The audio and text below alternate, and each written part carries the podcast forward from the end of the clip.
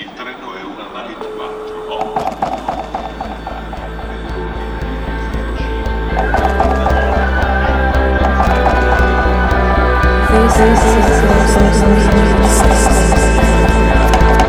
Anekdoten.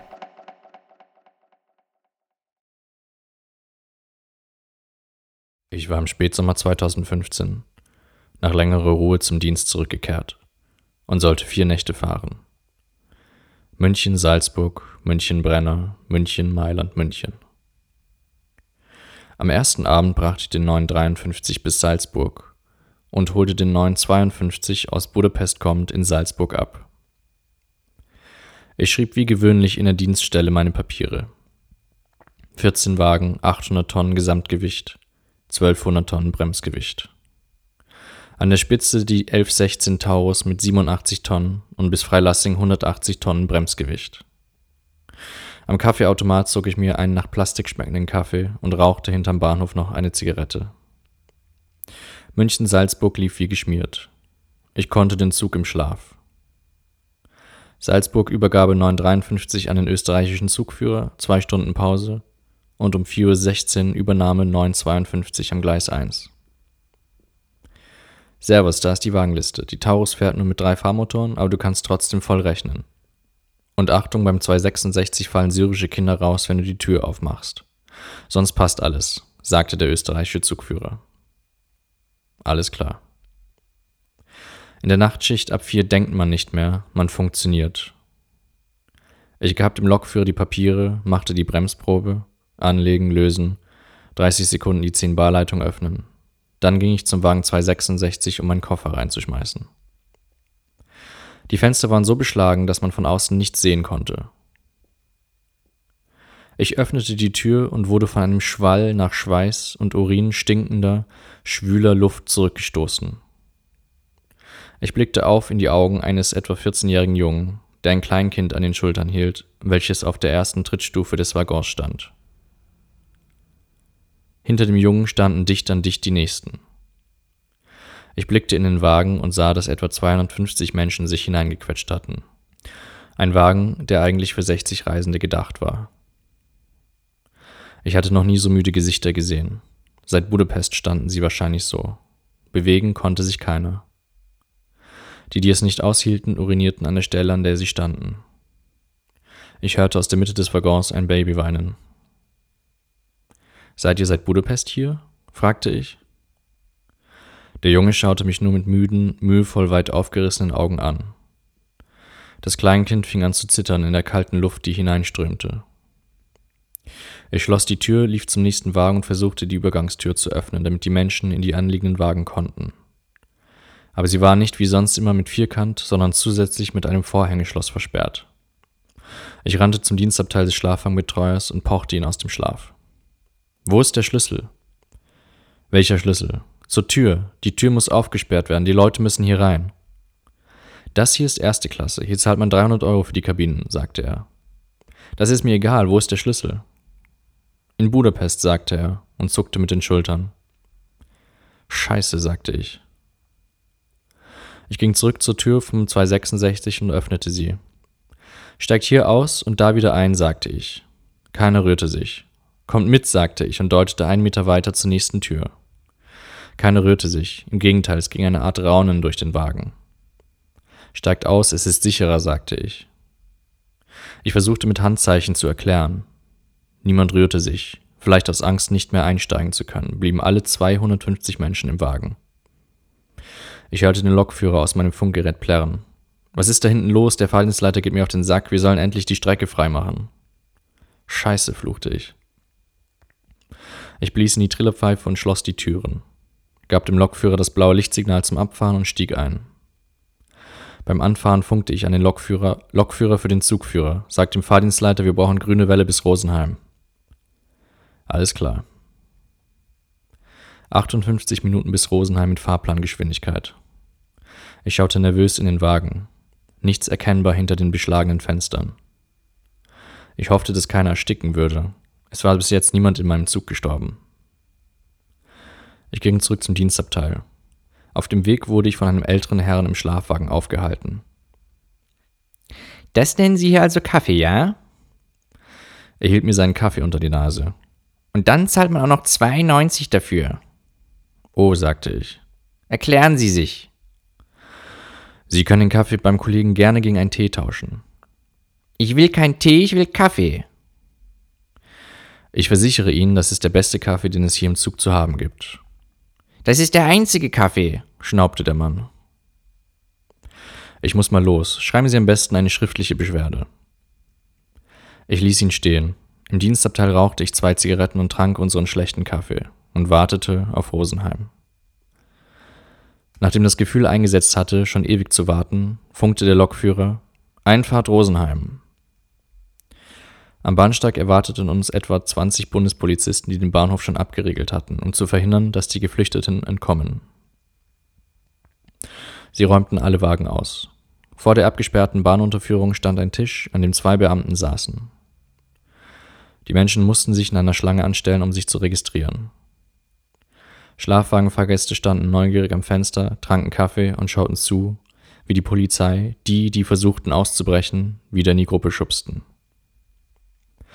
Ich fragte mich, wohin die Polizei sie bringen würde, ob es für die Menschen gut war, jetzt hier zu sein. Ich hatte keine Ahnung.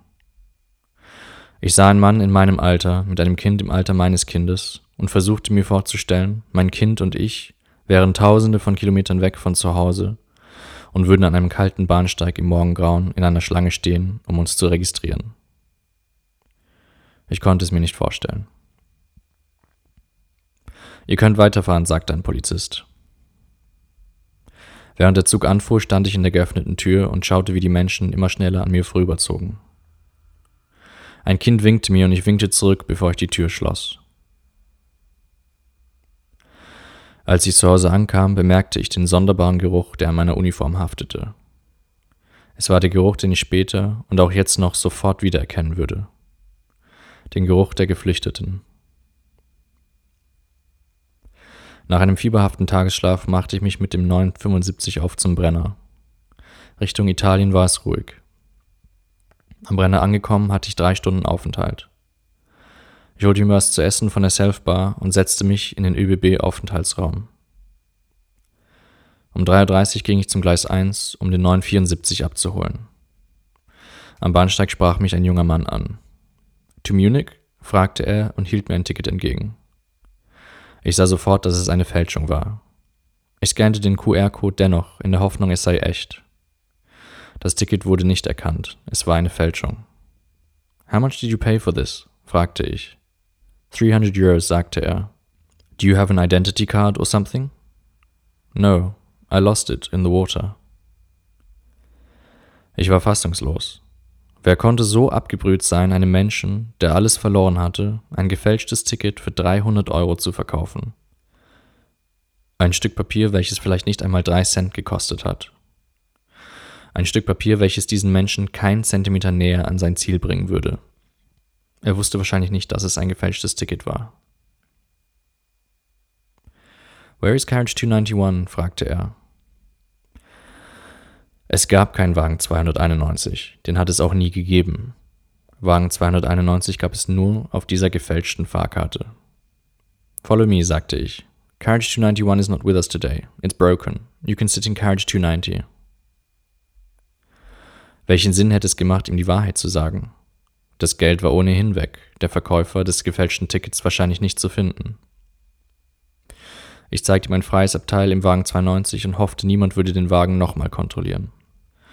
Im Laufe der nächsten Monate wurden viele gefälschte Fahrkarten verkauft. Die meisten Mitarbeiter und Mitarbeiterinnen verweigerten die Mitfahrt. Vielleicht aus Angst, verantwortlich dafür gemacht zu werden und somit ihre Jobs aufs Spiel zu setzen. Vielleicht aus der Überzeugung heraus, die Richtlinie sei die höchste Instanz. Vielleicht auch einfach aus stumpfer Obrigkeitshörigkeit. Manche Zugführer nutzten die Situation aus, nahmen Geld von den Geflüchteten, ohne ihnen ein Ticket zu geben. An der nächsten Grenze nach dem Personalwechsel musste ein neues Ticket gelöst werden oder die Fahrt war vorbei. Ich erinnere mich noch besonders an einen Zugführer, der damit prahlte, das Geld im ungarischen Wagen für heimreisende Prostituierte auszugeben. Manche machten sich ein Sport daraus, so viele Geflüchtete wie möglich an den jeweiligen Grenzen der Polizei zu geben. Manche halfen und nahmen sie mit. so viele wie möglich. Wir fuhren den Brenner runter nach Innsbruck und weiter Richtung Kufstein. In Innsbruck stiegen zwei österreichische Polizisten ein, die die Ausweise kontrollierten. Sie suchten sich ein paar Menschen aus, mit denen sie in Kufstein ausstiegen. Später habe ich öfter mal gedacht, dass an jeder Grenze die jeweilige Polizei pauschal ein gewisses Kontingent an Menschen mitnahm und die Verbliebenen bis zur nächsten Grenze fahren ließ. In Rosenheim wieder das gleiche Prozedere wie am Vortag. Abends fuhr ich mit dem 973 nach Mailand, dieses Mal mit einem eigenen Liegewagen zum Betreuen. Richtung Mailand hatte ich Geschäftsleute und ein paar Interrailer, die recht spät in der Saison noch unterwegs waren. Ich war auch schon komplett erschöpft. Die dritte Nacht einer Vier-Nächte-Tour war erfahrungsgemäß die härteste. Ab Verona legte ich mich schlafen. Ich war an dem Punkt der Müdigkeit angekommen, an dem es mir egal war, ob ein Gruppenleiter auftaucht oder nicht. Das ist der Punkt, an dem man eine mögliche Abmahnung in Kauf nimmt, um ein paar Stunden während dem Dienst zu schlafen. Ich wachte in Mailand in der Abstellanlage auf. Irgendwie fand ich meinen Weg über etliche Gleiszweige zum Bahnhof. Die Empfangshalle des Bahnhofs war komplett voll mit Menschen. Unter den Dächern des Prachtbaus, das 1931 eröffnet wurde, um die Stärke des damaligen faschistischen Regimes zu repräsentieren, lagen ein paar hundert Geflüchtete in langen Reihen am Boden und warteten. Ich ging durch den Bahnhof zum Hotel und legte mich ein paar Stunden auf das Doppelbett und schaute fern. Dann ging ich zum Bahnhof, um den 974 Richtung München abzuholen. Die Bahnsteige waren abgesperrt mit Schleusen. Nur wer eine Uniform trug oder ein Ticket hatte, konnte aus der Bahnhofshalle zu den Gleisen und somit zu den Zügen. Wir fuhren pünktlich los und ich begann meine Liegewagen einzuchecken. In Abteil 8 war eine Familie, Mutter, Vater und zwei Kinder. Die Kinder tobten wie Verrückte auf den obersten zwei Betten. Sie hatten einen rosafarbenen Luftballon, Werbung einer Modekette, die im Bahnhof verteilt wurde. Sie versuchten nur mit ihren Nasen den Luftballon von einem Bett zum anderen zu stoßen. Die Mutter saß müde auf einem der unteren Liegen und schaute mich nicht an. Der Vater blieb mir stark in Erinnerung. Er gab mir ihre Fahrkarten und vier syrische Pässe. Er sagte Almanja. Sein Gesicht war steif und maskenhaft vor Müdigkeit, seine Augen wie taub. Almanja, sagte er nochmal, etwas dringlicher und sah mich an. Ich nickte und wiederholte Almanja. Ich erklärte auf Englisch das Abteil und fragte nach den Frühstückswünschen. Er sprach scheinbar kein Englisch und nickte nur.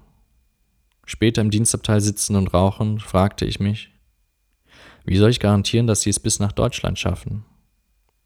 Wir hatten noch 500 Kilometer und zwei Grenzkontrollen vor uns.